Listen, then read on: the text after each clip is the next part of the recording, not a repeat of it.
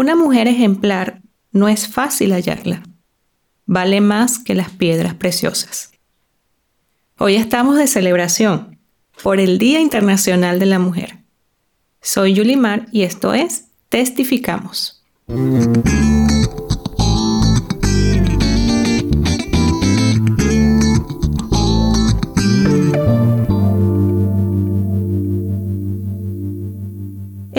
Con la que comencé está en Proverbios 31:10 y me pareció hermosa y relevante, sobre todo en estos tiempos en los que se habla tanto de igualdad. Y conmemorando el Día de la Mujer, quisiera también que pudiéramos celebrar las diferencias, aquellas cosas que en el diseño de Dios para ti y para mí como mujer nos hacen mujeres virtuosas y ejemplares. Saber que Dios nos creó de una manera única y especial es algo que no deja de sorprenderme. Cuando te diseñó, no solo pensó en tus características físicas, que te distinguen del resto del mundo, sino que te dio una personalidad, capacidades, actitudes y una serie de cualidades con un propósito especial. Sé que cada una de nosotras cuando se mira, no solo al espejo, sino también internamente, encuentra cantidad de defectos e imperfecciones que nos gustaría eliminar para siempre. Pero, ¿y si pensáramos por un momento que esas cosas forman parte de todo un conjunto, tal como un rompecabezas? A veces, en nuestra visión tan corta, solo vemos algunas piezas, pero nos cuesta ver todo el panorama así como Dios lo ve. Y esto no solo aplica con aspectos de nuestro ser, también tiene que ver con situaciones que hemos vivido y que seguramente mirando atrás quisiéramos hasta borrar su recuerdo. Todo tiene un propósito, un porqué, una razón de ser. Cada experiencia, cada dolor, cada alegría, todo lo que has vivido, bueno o malo, hacen de ti la mujer que eres hoy. Piensa por un momento en esa situación que fue tan difícil. Si quitaras esa experiencia de tu vida, ¿crees que el resultado sería lo que eres hoy?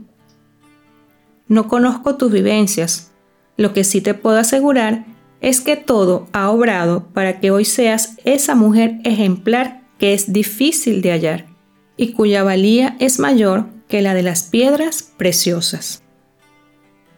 Hay una historia en la Biblia de una mujer que sufrió mucho, pero fue capaz de ir a la fuente de todo bien para obtener lo que deseaba.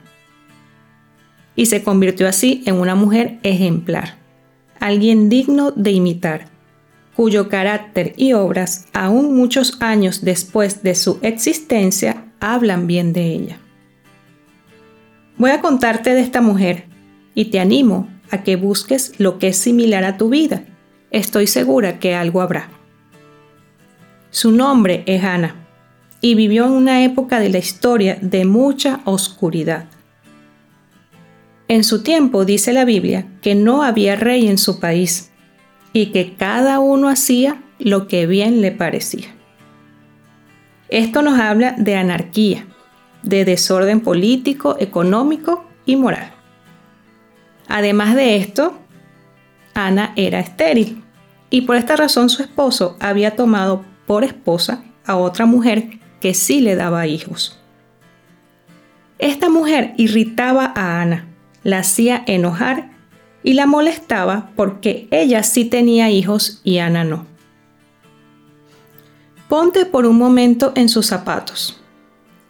En esta época, socialmente, el valor de la mujer era medido en gran manera por la capacidad de tener hijos, y si no los tenía, se consideraba que no era bendecida por Dios y que no cumplía con una función que la sociedad esperaba de ella.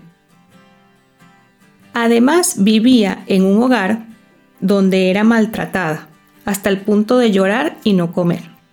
Su marido la amaba, pero no era muy bueno manejando la situación familiar. Trataba de consolar a Ana dándole más comida y diciéndole que él le era mejor que diez hijos. Pero estas palabras no llenaban el vacío en el corazón de Ana y sabía que alguien sí tenía el poder de ayudarla en medio de su aflicción. Dice la historia que secó sus lágrimas, comió y bebió y fue a orar. Pero no fue cualquier oración. Oró con amargura de alma y abundante lloro. Y en medio de su dolor le prometió a Dios que si él le daba un hijo, ella se lo entregaría para que le sirviera todos los días de su vida. Me imagino que pensarás, ¿qué pasa con esta mujer? Cuando uno desea tanto algo, lo lógico es querer retenerlo una vez que lo hemos obtenido. Pero Ana fue más allá en su fe. Oró largamente derramando su alma delante de Dios. Y esta oración tuvo su efecto. Ana se fue por su camino y dice la Biblia que no estuvo más triste. Y a su tiempo Dios se acordó de ella y tuvo un hijo varón, al que le puso por nombre Samuel. Este, siendo un niño pequeño, fue consagrado por su madre y dejado en la casa de Dios, para ser educado y quedarse allí para siempre. Con el tiempo, este niño se convertiría en uno de los profetas más importantes de su nación. Cuando Ana entregó a Samuel, dijo estas palabras, Por este niño oraba y Dios me dio lo que le pedí. Y si seguimos leyendo la historia, podemos darnos cuenta que no solo le dio este niño, sino que tuvo tres hijos más y dos hijas. Ana tuvo fe. Sabía que Dios podía cambiar su situación. Lo que estaba viviendo no determinaba lo que ella era pero si no hubiese pasado por esa situación, no habría disfrutado del obrar de Dios como lo hizo. Y no nos hubiese dejado tan hermoso ejemplo. Ana marcó la diferencia. No quiso ser igual a los demás. No quiso ser igual a su rival que la humillaba y afrentaba. No fue igual a su marido, que la invitaba a conformarse con lo que tenía.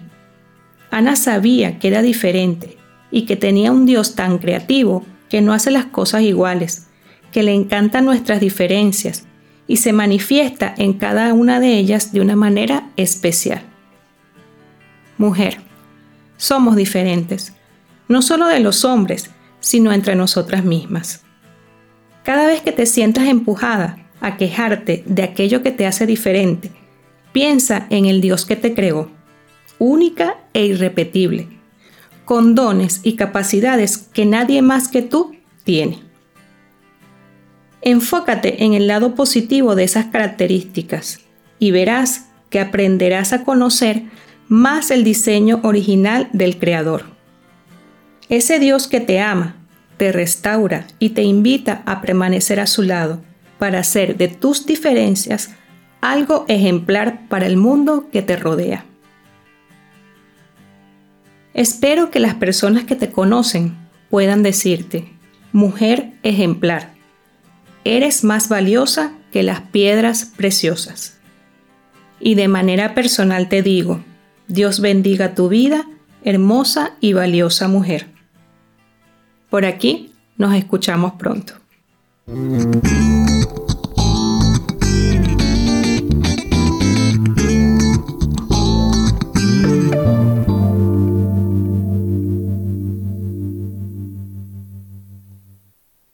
Si este audio fue especial para ti, te animo a que lo compartas con esas mujeres que te rodean, que también son hermosas y valiosas. Y recuerda que puedes encontrarnos en arroba testificamos y muy pronto en testificamos.com. Hasta la próxima.